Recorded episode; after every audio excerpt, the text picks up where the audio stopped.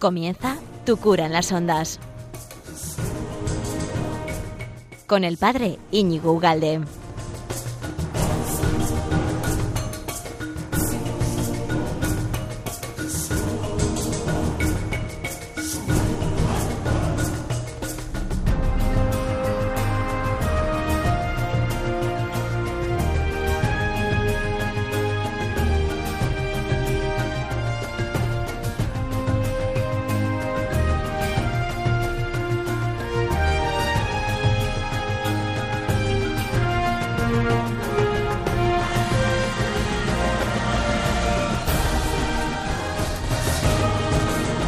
Pues muy buenos días, amigo de Radio María. ¿Qué tal estás? Ante todo y lo primero de todo, felices Pascuas. El Señor ha resucitado, verdaderamente ha resucitado.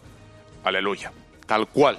Bueno, pues para todos eh, este pórtico, este comienzo, que lo tenemos que hacer eco y lo tenemos que dejar resonar muchas veces durante esta cincuentena pascual en nuestro corazón y aunque ya lo sabemos intelectualmente, porque nos lo han dicho y lo hemos celebrado, volver a traerlo otra vez a nuestro corazón y casi casi te diría que, imaginárnoslo, ¿no?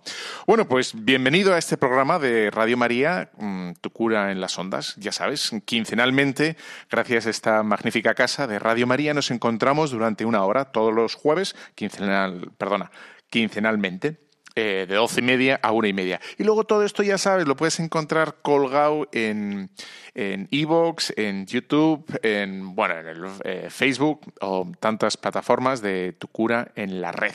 ¿eh? Y también de, Radio María, por supuesto. ¿no? Y hoy tenía para ti como dos momentos, dos apartados que me parecían como muy interesantes. Por un lado, querría, estoy leyendo un libro que te lo recomiendo, pero muchísimo. Es un libro antiguo, pero da igual, el Evangelio es más antiguo todavía. Y, o sea, la antigüedad no, no significa nada si la cosa es buena. Las obras de arte, si son buenas, es precisamente porque han traspasado la historia, han pasado a través de las modas, que son horrorosas. Las modas es lo peor que nos puede infligir eh, la modernidad. ¿eh? eso de tener que pasar por, por, estas cosas que dicen, bueno, como está de moda, y dice, pues es horroroso, es que está de moda. Y bueno, da igual, ¿no? Bueno, este libro eh, es La vida de Jesucristo de Ricciotti, que es un erudito, un absoluto erudito del tema de la vida de Jesús, de las costumbres. Eh, es un gran historiador y se adentra en la vida de Jesús eh, aportando a los evangelios muchísimos datos de las costumbres del momento y del lugar de la época de Jesús y luego de la, de la historia de los romanos y acude a muchísimas fuentes eh, ajenas a, digamos, a los propios evangelios. Eh, entonces se hace la lectura, me parece a mí personalmente amenísima, porque recurre a un montón de fuentes muy distintas y, alumbran más todavía el porqué o la fuerza que tenían tantos comentarios del Evangelio eh, de Jesús y que impactaban tanto y que nosotros, por otro lado, ya nos parecen muy familiares y nos hemos hecho a ellos. Y bueno, da igual. Cuestión, que me estoy leyendo este libro y hoy me parecía, te voy a leer el capítulo de las apariciones, te las voy a leer, lo voy a intentar leer lo mejor posible porque hace un recorrido, claro, nosotros eh, cuando leemos las, la resurrección en los evangelios, bien sabes que cada uno de los evangelistas, y principalmente los tres primeros, ¿no? Mateo, Marcos y Lucas, eh, tienen como son flashes, ¿no? Eh, no, no hacen una descripción cronológica exacta de todo lo que pasó sino lo que hacen es como anuncios, ¿no? como flashes, como una especie de titulares. Eso es más o menos eh, lo que hacen los, los, evangelistas. Y entonces este hombre lo que ha hecho ha sido, eh, como si fuera un puzzle, recomponer con todos los evangelios ¿eh? lo que pasó quién apareció, cómo, cuándo, y, a mí me parece una delicia, una delicia. Y además que si has estado en, Tierra Santa, puedes ir con la cabeza a aquel templo, el del sepulcro, y, yo estuve bueno, déjame que te cuente. Estuve eh, hace ya unos cuantos años, estuve toda la noche en el Santo Sepulcro, toda la noche. Nos dijeron, eh, se va a cerrar el Santo Sepulcro y nos ofrecieron la posibilidad de quedarnos si queríamos, pasando toda la noche en el Santo Sepulcro y eso sí, a las seis de la mañana abrían y podríamos salir. ¿Y qué dijimos? Sí, yo me quedo. Y, me quedé, me quedé toda la noche y estábamos en total en, en aquel templo, pues estaríamos como muchísimo 10 personas, solos, ¿no? Porque la gente en principio no se, no se quiso quedar, ¿no? Y, y buah, buah, yo lo disfruté, lo disfruté absolutamente, pero es que fue un gozo, porque es estar solo, absolutamente solo. Y entrábamos en, en la gruta o, bueno, en el sepulcro, propiamente dicho, donde estuvo y podías entrar sin colas el tiempo que quisieras rezando y luego podías subir porque está todo incluido en, la misma iglesia en el lugar donde crucificaron a Cristo y estabas solo absolutamente solo ¿eh? porque había diez personas aquí había uno aquí había tres en el otro sitio había uno pero vamos era absolutamente eh, bueno, una delicia, ¿no? Y, bueno, y de la que yo iba leyendo estos pasajes, iba trayendo a mi memoria, pues el jardín, eh, digamos, los pies del sepulcro y la cabecera del sepulcro, donde se sientan los ángeles, la entrada del sepulcro, donde inmediatamente a la salida, pues se supone que estaba mm, llorando eh, María Magdalena, eh, y cómo estaría la puerta, la, la piedra sobre la entrada, de tal manera que he disfrutado este capítulo como un verdadero enano o pitufo o pigmeo o microbio. No, pues lo he disfrutado. Y entonces, como lo he disfrutado, y creo que tenemos tiempo para estos días de confinamiento, creo que nos lo podemos permitir. Y nada, te lo voy a leer, te lo voy a leer. A lo mejor se hace un pelín largo, pero bueno, Voy a hacer pausas, eh, voy a poner un poco de música ambiental para darle un poco de emoción. Y, luego, si me da tiempo, quiero, ya que hemos pasado eh, la Semana Santa y ha sido la institución de este misterio gigantesco que es la Eucaristía, y que uno de los, si nos tenemos que acusar de algún pecado público, eh, es la poca importancia que se le da a la Eucaristía y el desdén con que la gente, los bautizados, pues la maltratan y el desdén con que la, la, bueno, la tratan, mejor dicho. Y dices, permitiéndose el lujo de faltar a misa o comulgar cuando les apetece, sin, y dices, y es lo más absolutamente es lo que nos ha dejado, es, es el, testamento definitivo que nos ha dejado, ¿no? Esto, esto os lo dejo, y hacedlo es lo más grande, ¿no? Y por tanto os voy a dejar con el audio, si me da tiempo, el audio de un vídeo que he hecho sobre la explicación de la Eucaristía. ¿Qué es, qué narices es la Eucaristía? ¿Por qué es tan importante? ¿Y por qué durante 20 siglos lo hemos seguido, lo hemos seguido celebrando constantemente? ¿Vale? Eh, y entonces el vídeo, si quieres, lo puedes encontrar en, YouTube. Pones Pater Ugalde, eh, la explicación de la misa y ahí aparecerá, ¿no? Bueno, pues sin más, eh, después de esta pequeña pausa, volvemos, te dejo y empezamos con la lectura de, la resurrección del Señor según Entonces,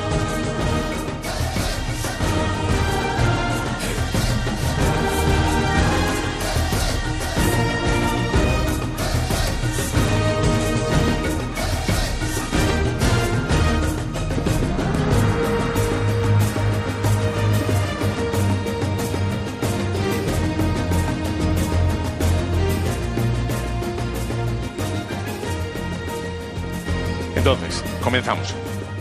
En el acto de la resurrección, Jesús no fue visto por nadie. Ningún evangelista refiere de qué manera salió del sepulcro. Uno de ellos hace conocer implícitamente que la salida del sepulcro ocurrió permaneciendo intacta y en su puesto la piedra circular que cerraba la abertura, aun siendo acompañada la resurrección de signos extraordinarios. He aquí sucedió un gran terremoto. Y un ángel del Señor descendió del cielo y acercándose hizo rodar la piedra de allí y se sentó encima. Y su aspecto era como un relámpago y su vestido blanco como la nieve. Esto lo dice Mateo 28, 2, 3. La piedra, pues, fue quitada por el ángel, pero el sepulcro estaba ya vacío, y precisamente por eso fue quitada, como un objeto inútil. Los cuatro evangelistas sitúan el descubrimiento del Evangelio, hoy del sepulcro vacío, en las más tempranas horas del domingo, los soldados puestos allí por el Sanedrín llevaban de guardias dos noches y un día. Y sin duda, aquella hora matinal estaban tendidos en torno y durmiendo. La, sacudida sísmica e inmediatamente después la visión del ángel y del sepulcro abierto les desconcertaron a tal punto que se dieron a la fuga, precipitándose por las más cercanas puertas de la ciudad. Ya en el lugar habitado y en un tanto repuestos de su terror, comprendieron que su vida consistía en un abandono del puesto y punible, por tanto, con las más severas penas según la disciplina militar romana. Y aquí habla de, bueno, de una fuente que es la Guerra de los Judíos de Flavio Josefo en el párrafo 482. Entonces pensaron en el modo de salvarse y comprendieron sagazmente enseguida que la mejor protección estaba en los miembros del Sanedrín, que eran los más interesados en la cuestión, y en consecuencia se apresuraron a ir a parlamentar con ellos. El sepulcro no permaneció largo tiempo solitario. Un grupo de piadosas mujeres había salido ya de la ciudad para dirigirse a la tumba. Las mujeres, que al declinar el viernes habían preparado aromas para cuidar aún mejor de los venerados restos una vez que cesase el reposo sabático. Aquí, por uno por otro, los evangelistas son nombrados. María Magdalena, la otra María, madre de Santiago, Salomé, Juana y las otras con ellas. Eso hace referencia a lo que nos dice Lucas 24, 10. En cuanto al momento en que fueron al sepulcro, es indicado de un modo muy curioso por Marcos, en el capítulo 16. Y dice así San Marcos. Muy temprano, en el primer día de la semana, es decir, el domingo, van al sepulcro habiendo ya salido el sol. Es difícil, a primera vista, concordar la indicación que nos hace Marcos de muy temprano con la otra que dice habiendo ya salido el sol. Porque la primera se refiere a la inicial claridad del alba, o poco más de nuestras cuatro de la madrugada mientras la segunda se refiere a bastante después, como a las seis de la madrugada, mínimo. Pero este es uno de los casos usuales en que abunda el estilo tosco y rudo de Marcos, ¿no? y se remite a su explicación anterior, cómo escribe y cómo redacta Marcos, que es un hombre que, va al, al, núcleo y no se extiende mucho en detalles, ¿no? Quien ha condensado aquí excesivamente todo lo que sucedió. Todo, en efecto, queda claro si añadiendo de modo explícito un concepto sobreentendido se lee. Y entonces Ricciotti hace un pequeño apaño para que tenga todo sentido, ¿no? Y dice así: Muy temprano van al sepulcro y llegan habiendo salido ya el sol. La distancia hasta el sepulcro no era en cierto muy larga, pero la razón de que las, las mujeres invirtieran bastante tiempo en realizarlo nos es comunicada por el propio Marcos, Inmediatamente antes, al decir que las piadosas mujeres, transcurrido el sábado, es decir, en la misma mañana del domingo, compraron aromas para ir a ungirle, nos queda claro el motivo de ese retraso, que habían salido a comprar aromas para ungirle. Bien, la devoción no se satisfacía con aromas que algunas de ellas habían preparado ya dos tardes antes y otras quisieron, por tanto, acrecentar por su cuenta la provisión empleando cierto tiempo en las compras. ¿ya? se ve que, bueno, pues aquí se complementan y, es plenamente humano. Alguna pensaría que, que, no iban a llegar y entonces que se retrasaron a comprar más, ¿no? Estas tardanzas resultaron demasiado pesadas para la más generosa y ardiente de todas aquellas, María Magdalena, la única de quien habla Juan y la primera nombrada por los tres sinópticos, es decir, Mateo, Marcos y Lucas. Esta mujer, pues, es en un momento dado la que se apartó de sus compañeros, compañeras, que estaban atareadas y estaban ralentizando la llegada al sepulcro. Y llevada de su afecto, corrió sola hacia allá. Allí llegó, según nos dice Juan, de pleno acuerdo con la primera indicación de Marcos, muy temprano, habiendo aún oscuridad. Y nos lo remarca otra vez Juan 21. Pero quedó consternada por lo que vio al llegar, pues nada sabía de los soldados puestos allí durante el sábado y por tanto no se maravilló de su ausencia, mas halló que la piedra del sepulcro había sido quitada y que la entrada estaba abierta. ¿Acaso en su ardor se acercase a la entrada y le bastó una mirada fugaz desde fuera para reconocer que estaba vacío? ¿Qué había sucedido? ¿Quién podía informarla? No, de cierto, las compañeras retrasadas, dispensadas por, dispersadas por la ciudad en busca de aromas a la sazón inútiles, no podían ayudarla en nada. Había pues que dirigirse a los discípulos. Quizá ellos, especialmente Pedro o Juan, supieran cómo había sido abierto el sepulcro y arrebatado el cadáver. Y por tanto corre y va a Simón Pedro y al otro discípulo, a quien Jesús amaba, y les dice, quitaron al Señor del sepulcro y no sabemos dónde lo pusieron. Juan 22. Ante aquel plural que dice María Magdalena, sabemos, que nos, nos transmite Juan, constituye un magnífico enlace entre él, entre Juan y los sinópticos, es decir, Mateo, Marcos y Lucas, porque estos últimos hablan de más mujeres, dirigiéndose al sepulcro, y él solo de María la Magdalena. Pero haciéndole emplear el plural, sabemos que confirma implícitamente cuando dicen los sinópticos, María habla también en nombre de sus compañeras rezagadas. Entre tanto, las que habían terminado sus compras de aromas se encaminaron ya directamente hacia el sepulcro. Pero en esta parte del camino recordaron otra dificultad que antes no habían pensado y decían entre sí, y aquí citan a Marcos 16, ¿quién nos quitará la piedra de la puerta del sepulcro? Ya sabemos que las piedras circulares eran grandes y muy pesadas y las mujeres solas no habrían podido, sin duda, mover la del sepulcro de Jesús. Pero llegando allí y habiendo mirado, ven que la piedra ha sido quitada, ya que era muy grande. Ver otra vez la cita del Evangelio. No menos estupefactas que María la Magdalena, pero menos fogosas que ella, se dirigen al interior y entradas en el sepulcro vieron un joven sentado a la derecha y envuelto en una vestidura blanca, y se turbaron. Lucas, que es más minucioso en la redacción del Evangelio, dice que la aparición consistía en dos hombres, con vestiduras resplandecientes. El joven de Marcos dice a las perdón, perdón. El joven de Marcos dice a las mujeres: No os turbéis, buscáis a Jesús el Nazareno, el crucificado. Resucitó, no está aquí. He aquí el lugar donde le pusieron. Id pues y decir a los discípulos y a Pedro que os precede él en Galilea. Allí le veréis según os dijo previamente. Y aquí está citando Ricciotti en esta redacción, en este, en este recorrido, a Marcos y a Mateo. Palabras semejantes y con mayor amplitud en el último concepto dicen los dos aparecidos de Lucas pero el resultado es diferente.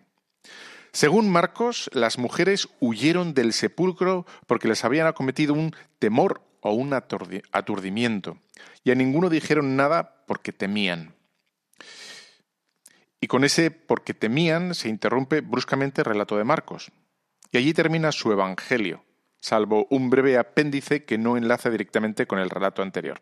En cambio, según Lucas, las mujeres tornadas del sepulcro anunciaron todas estas cosas a los once y a todos los demás, los que les ha confirmado, lo que es confirmado por Mateo. Probablemente el relato de Marcos se refiere solo a la primera impresión sentida por las mujeres, quienes, desconcertadas, se encerraron al principio en absoluto silencio. Pero si el relato de Marcos, en vez de experimentar una brusca interrupción, hubiese tenido un desenvolvimiento regular, hubiese proseguido, probablemente el narrador habría añadido alguna precisión más, especificando que las mujeres, repuestas de una primera impresión, hicieron cuanto narran los otros sinópticos. De todos modos, la noticia que las mujeres debían comunicar había de exponerlas sin duda a ser acogidas muy poco, lo que por otra razón para el silencio que según Marcos guardaron al principio tiene todo el sentido. En efecto, cuando ellas vuelven a la ciudad, decían a los apóstoles estas cosas y a ellos les parecían estos discursos delirios y no las creían. Quizá por eso efectivamente Marcos guarda silencio. De todos modos, sigue Ricciotti. Mayor impresión, sin embargo, produjo en Pedro y en Juan la comunicación que entre tanto habían recibido de María Magdalena. Apenas oído el relato de la agitada y anhelante mujer, salió Pedro y el otro discípulo y fueron al sepulcro. Y los dos corrían juntos, y el otro discípulo corrió delante antes que Pedro. Y llegó primero al sepulcro, e inclinándose, vio en el suelo las vendas, mas no entró. Vino después también Simón Pedro, detrás de él, y entró en el sepulcro, y vio las vendas y el sudario que había estado sobre la cabeza de Jesús. No en el suelo, sino junto con las vendas, y plegado en una parte en cierto lugar. Y entonces entró también el otro discípulo que había llegado primero al sepulcro, vio y se fueron de nuevo los discípulos a sus casas. Lo que ambos vieron bastó para convencerles de que el cadáver no había sido robado, como María Magdalena había supuesto, y les había anunciado, ya que en el caso de robo no había motivo alguno para librar el cadáver de las vendas o para plegar cuidadosamente el sudario y ponerlo aparte. Comprendiendo pues que nada les quedaba que hacer en la tumba y reflexionando sobre cuanto habían visto, los dos tornaron enseguida a la ciudad, deseosos de consultar el caso a los demás discípulos. María de Magdalena, que había vuelto del sepulcro con los dos discípulos, o poco después, no se fue con ellos, sino que estaba junto al sepulcro y se quedó fuera llorando. Esto nos dice Juan 20:11. Después de un rato se inclinó para dirigir su mirada otra vez más al nicho de la cámara fúnebre a través de la estrecha abertura que comunicaba la cámara con el atrio, ya que su desolado afecto le impedía esperar aún lo, lo inesperable. Pero inesperadamente esta vez vio dos ángeles sentados, uno a la cabecera y otro a los pies del nicho, donde había, se había ido a colocar el cadáver. Y estos le dijeron, Mujer, ¿por qué lloras? Ella respondió, Quitaron a mi señor y no sé dónde lo pusieron. Dicho esto, volvióse a otro lado como para buscar más y vio en pie un hombre en el que ni siquiera fijó la mirada, absorta como estaba en sus pensamientos. Queriéndole el jardinero de aquel lugar, le dijo, Mujer, ¿por qué lloras? ¿A quién buscas? Ella contestó, Señor, si tú lo has llevado, dime dónde lo pusiste y yo lo tomaré. El hombre era Jesús. Le dice Jesús, María. Y volviéndose a ella le dice en hebreo, Rabbuni, que significa maestro. Era la primera vez que el resucitado había sido visto y reconocido por una persona, salvo que se hubiera aparecido ya a su madre, si bien de esto los evangelistas no dicen nada en esta aparición. Reconociendo al Maestro, María se lanza a abrazarle los pies, pero Jesús le dice, no me toques, porque aún no he ascendido al Padre. Pero vete a mis hermanos y diles, asciendo a mi Padre, al Padre vuestro, a Dios, a mi Dios y a vuestro Dios. Urgía advertir a los discípulos de Jesús, a quienes él llamaba hermanos, de que en breve él ascendería al Padre, al Dios de él, al Dios de ellos, y por tanto la justa efusión de afecto no debía ser prolija para que el anuncio de los hermanos no sufriera demora.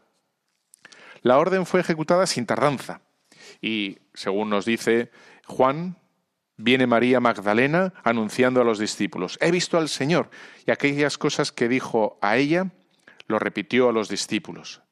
Pero el efecto del gozo anuncio fue al principio humillante, pues ellos oído que Jesús vive y fue visto por ella, no le prestaron atención. Y se remite aquí el, redactor Ricciotti a Marcos 16, 11. Y sigue. Las mujeres, en efecto, tuvieron siempre una pésima acogida como testigos de la resurrección de Jesús entre los primeros cristianos. Cuando las piadosas mujeres, de vuelta del sepulcro, recibieron, refirieron, perdón, haberlo encontrado vacío y repitieron el anuncio de los ángeles, sus palabras fueron consideradas siempre un delirio. Y cuando María de Magdalena refiere haber visto a Jesús y haberle hablado, no obtiene tampoco crédito alguno. Y todavía más adelante, cuando los apóstoles y toda la Iglesia estuvieron oficial e inquebrantablemente convencidos de la resurrección de Jesús, quedó siempre cierta inclinación a no apelar a testimonios de mujeres, Ninguna mujer, en efecto, es citada en el célebre pasaje de San Pablo, en el de 1 Corintios 15, 4, 8, que dice San Pablo. Resucitó al tercer día, según las Escrituras, y fue visto por Cefas y luego por los doce. Fue visto por más de quinientos hermanos juntos, de los cuales los más son supervivientes hasta hoy, mientras algunos se durmieron.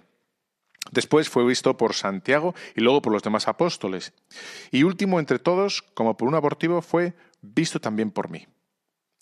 Y dice, no, añade Ricciotti, todos son testimonios de varones, ninguno de una mujer. Es probable que esta actitud de la Iglesia oficial se debiera a una estricta prudencia para no dar a los judíos e idólatras la impresión de que se habían creído muy a la ligera en testimonios de mujeres fantasiosas y visionarias. De todos modos, es cierto que de los mismos discípulos inmediatos de Jesús, como se verá mejor a continuación, distaban mucho de ser proclives a prestar fe a quien aseguraba, fuera hombre o mujer, haber visto al redivivo Jesús. Por el contrario, los miembros del Sanedrín, a quienes se presentaron los soldados huidos del sepulcro, se mostraron asaz prontos a creer. He aquí la paradoja, ¿verdad? En el relato, hecho por los soldados aún jadeantes por la carrera y sobresaltados por el pavor, aquellos notables judíos no hallaron nada de inverosímil y prestaron plena fe. Pero naturalmente también ellos, como antes los soldados, pensaron en los medios de salvarse a sí mismos y a los soldados. Como solían, se apresuraron a velar el sol con cortinas para que no penetrase la luz. Los sumos sacerdotes, reunidos con los ancianos y tomando consejo, dieron muchas monedas de plata a los soldados, diciendo, Decid, sus discípulos venidos de noche lo robaron mientras nosotros dormíamos. Y si esto es oído del gobernador, nosotros le persuadiremos y haremos que nos molesten. Ellos entonces, tomadas las monedas, hicieron como les habían enseñado, y se divulgó este dicho entre los judíos hasta el día de hoy. Mateo 28, 12, 15. La sugestión de los miembros del Sanedrín a los soldados huidizos, lo robaron mientras nosotros dormíamos, no era un portento de sagacidad, todo se ha dicho. Es, pues, aún hoy, decisiva la réplica de San Agustín, quien dirigiéndose en forma oratoria al Sanedrín le pregunta jocosamente, ¿cómo? ¿Traes testigos dormidos? Mucho más eficaces fueron las monedas de plata extraídas de los mismos cofres de que procedían las de Judas. De todos modos, la calumnia creció y en la época en que escribía Mateo se había convertido entre los judíos en la explicación oficiosa del sepulcro vacío. Es más, en ella cabe ver el primer germen de aquella floración de calumnias que en los siglos sucesivos proporcionó materiales al judaísmo oficial para la biografía de Jesús. Bueno, pues hasta aquí la redacción de este libro que a mí me parece una delicia, ¿eh? de Ricciotti, y espero que lo hayas disfrutado. Em, bueno, pues seguimos con el programa de Radio María, Tu cura las ondas, ya sabes, quincenalmente aquí. Te dejo con esta canción que es preciosa, que es, es una cantante americana country, eh, se llama Dolly Parton. Entonces, eh, la canción viene a decir esto. Te traduzco, ¿eh? Entonces, eh, las puertas estaban entrecerradas, todas las ventanas, las ventanas también. Pasé toda la noche con insomnio y se levantó de repente un gran sonido. Y mitad con esperanza y con mitad con tristeza, eh, y en medio de un día de susto, eh, encontré a los soldados atravesando toda la ciudad y nos arrastraron a todos lejos, muy lejos. Y justo antes del amanecer escuché algo en la pared y la puerta comenzó a sonar y una voz comenzó a llamar y me apresuré a la ventana, miraba hacia la calle, esperando espadas y antorchas y el sonido de los países, de los pies de los soldados, perdón, pero no había nadie allá excepto María. Entonces bajé para dejarla entrar. Juan se paró a mi lado, como ella me dijo dónde había estado, ella dijo que lo habían movido por la noche y ninguno de nosotros sabía dónde. La piedra había sido movida y ahora su cuerpo no estaba allí. Los dos corrimos hasta el jardín. Entonces Juan siguió adelante. Encontramos la piedra y la tumba vacía, justo como había dicho María. Pero la hoja sinuosa en la que lo envolvieron era solo ahora una cáscara vacía. ¿Y cómo? ¿Y dónde? ¿Y dónde lo habían llevado? Fue más de lo que podía decir. Algo extraño había sucedido, justo lo que no sabía. Juan creyó en un milagro, pero solo me volví para ir a circunstancias y especulaciones, pues yo no puedo levantarme tan alto como Juan, porque los había visto crucificado y yo lo había visto morir. De vuelta dentro de la casa otra vez, la culpa, la angustia llegaron a mi corazón. Todo lo que le prometí, todo había acabado. Cuando por fin se trataba de elecciones, negué saber su nombre, e incluso si estuviera vivo ahora mismo no sería lo mismo, pero de repente el aire se llenó con un perfume extraño y dulce, luz que vino de todas partes y echó sombras en la habitación. Y Jesús se paró delante de mí con los brazos abiertos, y caí de rodillas, y solo me aferré a él y lloré. Luego me levantó, y mientras lo miraba a los ojos, el amor brillaba de él, y la luz del sol desde los cielos, culpa por mi confusión, desapareció en el dulce lanzamiento, y cada miedo que alguna vez tuve solo se convirtió en paz. Él está vivo, está vivo. Sí, está vivo y estoy perdonado. Las puertas del cielo están abiertas de par en par. Él está vivo, Él está vivo. Oh, está vivo y estoy perdonado. Y dice, al final la canción acaba así, que me encanta, y dice, creo que estás vivo, oh dulce Jesús. Y lo dice, esto de dulce Jesús solo puede decir una persona que, no, un escritor, un cantante que le quiere, ¿no? Un dulce Jesús. Dejo la canción, que no te la pongo entera, es un pelín larga, los, los últimos minutos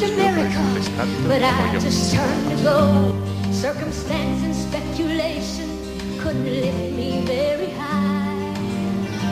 Cause I'd seen them crucify him, and I saw him die. Back inside the house again, the guilt and anguish came. And everything I'd promised him just added to my shame. When at last it came to choices, And even if he was alive, it wouldn't be the same. Then suddenly the air was filled with a strange and sweet perfume. The light that came from everywhere drove shadows from the room. And Jesus stood before me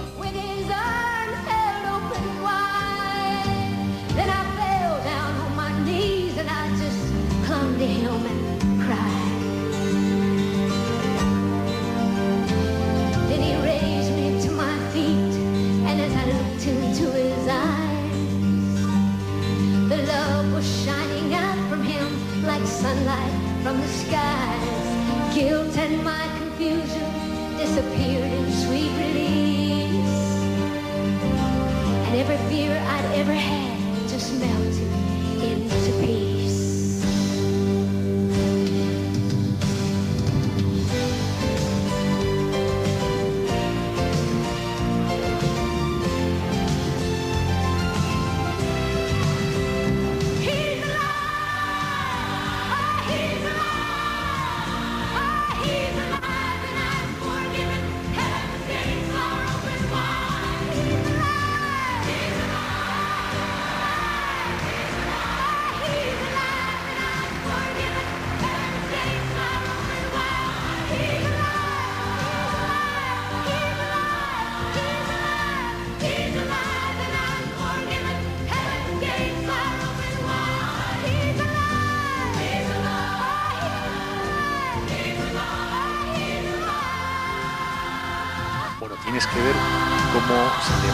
todo el público y se pone a aplaudir, a rabiar cuando empieza a decir esto de He's alive, él está vivo, él está vivo. Ese es muy emocionante, porque además está, yo creo, en alguna gala de estas así como súper importantes americana, pues no sé si son los Oscars o los Grammy y tal, y cuando dice He's alive, y está hablando claramente de Jesús, porque habla de María, de José como, y de Juan, perdón, cómo van al sepulcro, etcétera, etcétera, eh, se va viendo la cara de la gente, ¿no? A veces en un, traveling a través de todos ellos, y la gente está eh, como afirmando lo que que está diciendo. Es una delicia, ¿no? Es una... Oh, me encanta, me encanta. Eh, qué bonito, qué bonito, qué bonito. Bueno, pues estás aquí en Radio María. Tu cura en las ondas, ya sabes, quincenalmente, doce y media, una y media.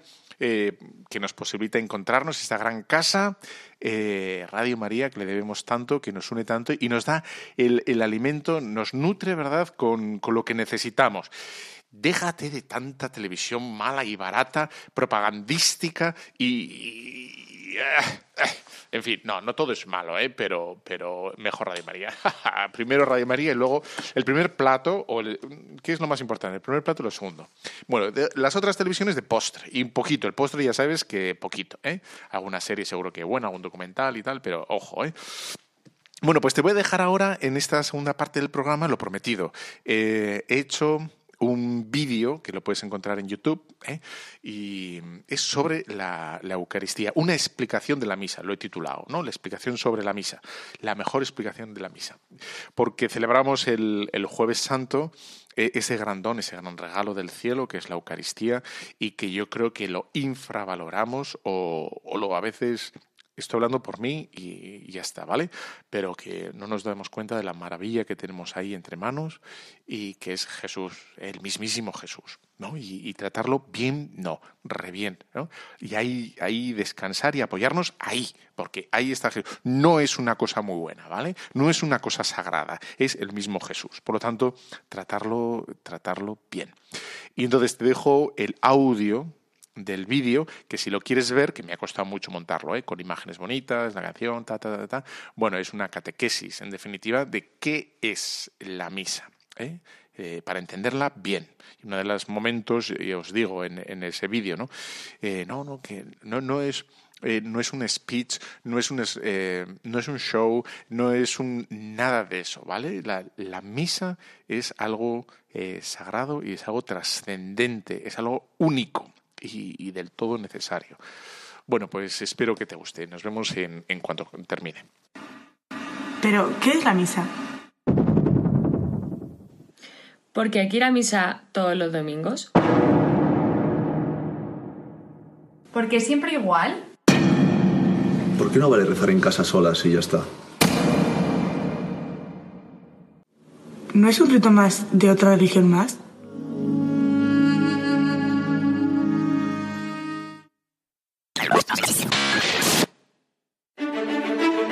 ¿Quién fue Jesús?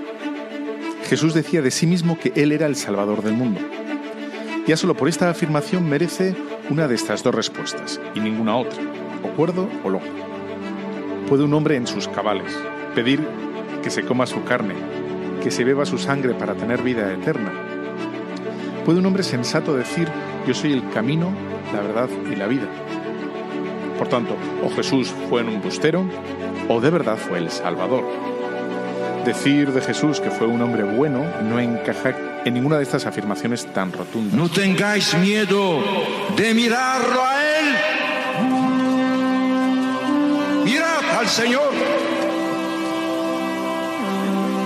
¿Qué veis? ¿Es solo un hombre sabio? No. Es más de eso. ¿Qué es? Es un profeta Sí.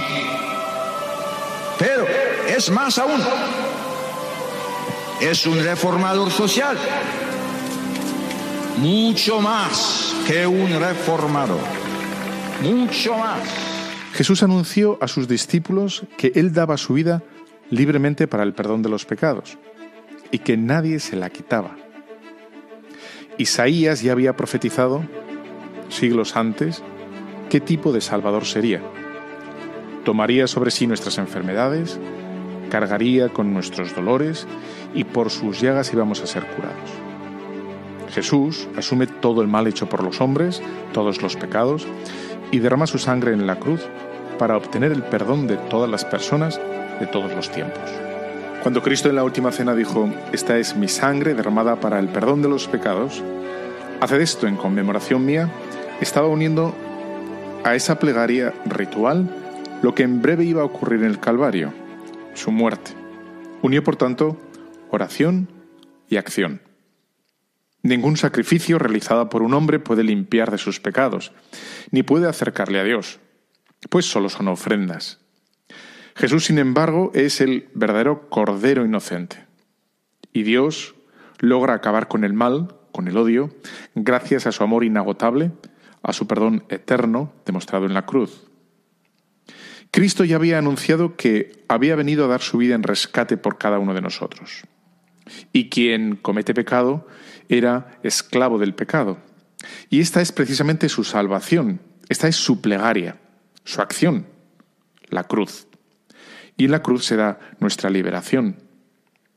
Y esta obra admirable es la que se hace presente, como en la última cena, en cada Eucaristía, hoy y aquí. Porque Jesús es a la vez médico y medicina, mensajero y mensaje, víctima y oferente. Demasiadas veces se vacía la misa de este significado cristocéntrico y se busca hacer de ella algo más ameno, más popular. Sin darse cuenta, se hace de ella algo que ya existe, un discurso, una actuación, un homenaje, un pasatiempo, una disertación o un show. Nada de esto es malo, pero no deja de ser en definitiva una creación humana y a veces demasiado humana. Por eso ha dejado de ser para muchos algo único, sobrenatural, trascendente, algo imprescindible.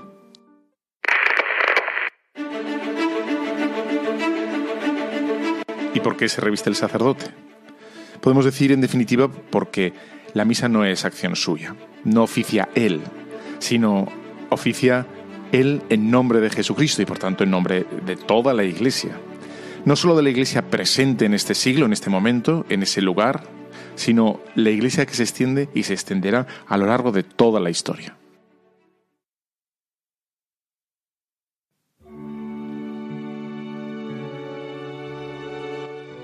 El primer acto del sacerdote y el tuyo es la adoración.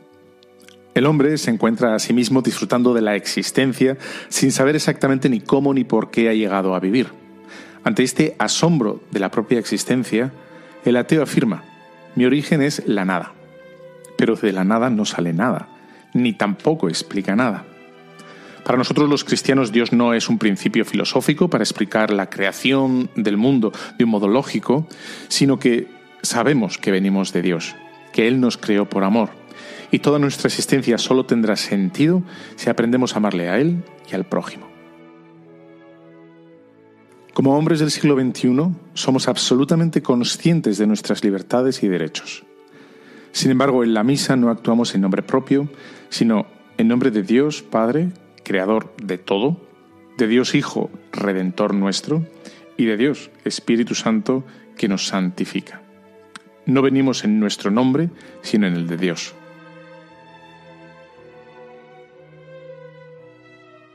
La negación de la existencia del pecado es una triste realidad en esta sociedad. La psicología, la sociología intentan explicarlo como un complejo o como una carencia nada más. Lo único que consiguen así es limitar la capacidad de amar de cada ser humano. Y esto lo hacen porque no conocen la llamada de todos los hombres a la santidad, al amor pleno. Examínate con valentía y llama a cada cosa por su nombre. Pereza, envidia, ira, lujuria, gula, Lávate, perfúmate con la confesión si necesitas limpiar pecados mortales. Y recuerda que al atardecer de la vida te examinarán del amor.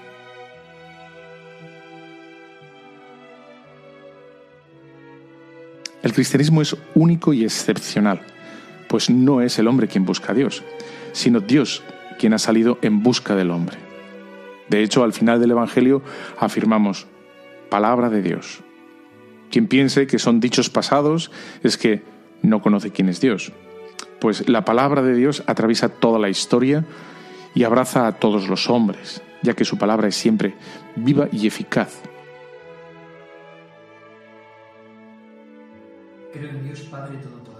La Iglesia no puede enseñar nada nuevo, no sería la Iglesia de Cristo. Y enseña lo que siempre, lo que en todo lugar, lo que por todos ha sido creído desde los orígenes de la cristiandad. Quizás cuando nos asola la crisis es cuando nos damos cuenta de que no es cierto que controlamos todo, que no es verdad que dominamos el mundo. aunque sí que es verdad que hemos querido ocupar el puesto de Dios. Y nos hemos creído dueños de todo, incluso creadores de moral y señores de la vida y la muerte. Nos dice el Salmo 24, del Señor es la tierra y cuanto hay en ella. Por tanto, ¿qué puedes ofrecer tú a Dios si todo es suyo? Nos contesta el mismo Salmo 51. Un corazón contrito y humillado, tú, Señor, no lo desprecias. Tú eres la ofrenda.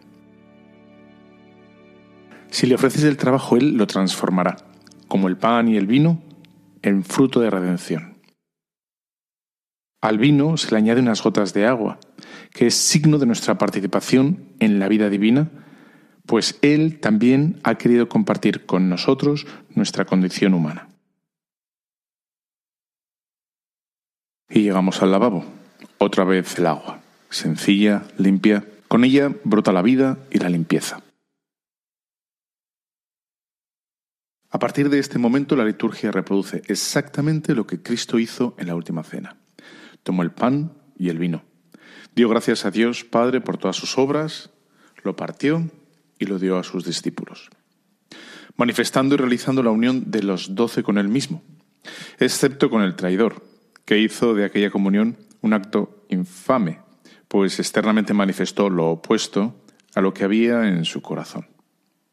La misa es el centro de la Iglesia, la plegaria es el centro de la misa, y Cristo es el centro de la plegaria, y nadie más.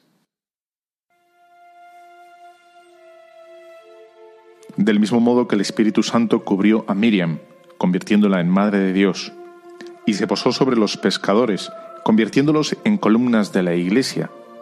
Así el sacerdote cubrirá con sus manos los dones, invocando al Espíritu Santo, para que con su fuerza convierta el pan y el vino en el cuerpo y la sangre de nuestro Señor Jesucristo. Y estamos ante el gran misterio de nuestra fe. Si en Navidad afirmamos que Cristo, a pesar de su condición divina, no hizo alarde de su categoría de Dios, sino que se despojó de su rango y tomó la condición de esclavo. En la última cena afirmamos que no tenemos un sumo sacerdote, Jesucristo, que no pueda compadecerse de nuestras debilidades, sino que, semejante a nosotros, ha sido probado en todo, menos en el pecado. Y en los últimos días de su vida, Él ofreció con gran clamor y lágrimas oraciones y súplicas por nosotros, y fue escuchado, y resucitó al tercer día. Por esto mismo, Cristo vivo sigue presente en cada misa, ofreciéndose por cada uno de nosotros. Y el sacerdote se rinde ante Dios y lo adora. Puede parecer que el sacerdote sujeta a Cristo con sus manos, pero en verdad es Cristo quien sujeta a la humanidad entera.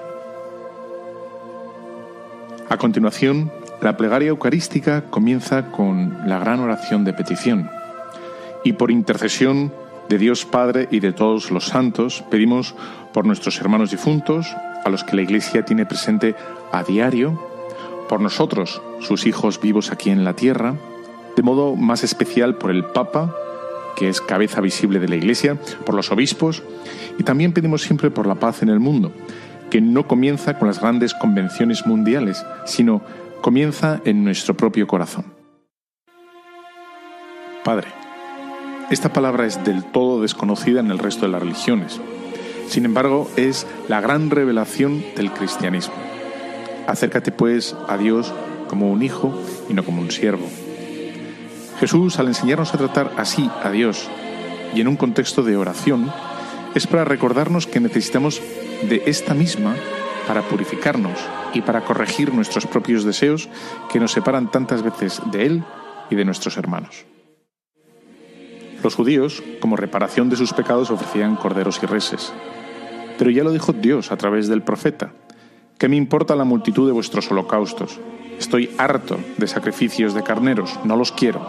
Quitad delante de mis ojos vuestras maldades, dejad de hacer el mal.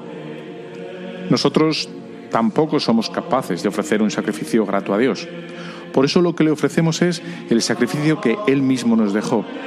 Sí que es perfecto pues su sacrificio fue ofrecido por nosotros, pero también para nosotros. Jesucristo es el verdadero Cordero, que sí que quita el pecado del mundo.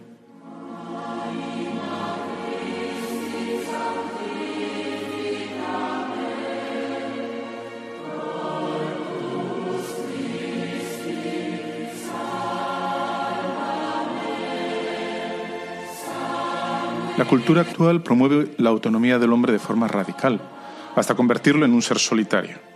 Sin embargo, estamos hechos para el encuentro sincero. El hombre necesita de la cercanía inquebrantable de otro. Necesita saberse amado. Necesita la amistad verdadera. Y eso es Cristo en la comunión, un encuentro personal con Él. La Eucaristía nos regala el encuentro perfecto con Dios, lleno de atención, de comprensión, de perdón. En el siglo IV, San Cirilo decía, como las gotas de cera derretida se hacen una cuando se juntan, así tú y Dios cuando comulgas. Para hacer una buena comunión no es necesario hablar mucho ni rezar muchas oraciones de memoria. Abre el corazón a Dios primero con lo que más te pesa y luego déjale que entre de verdad en tu vida. Escúchale y con él llegará la paz. San Agustín decía, quien no tiene a Dios no tiene nada, quien tiene a Dios lo tiene todo.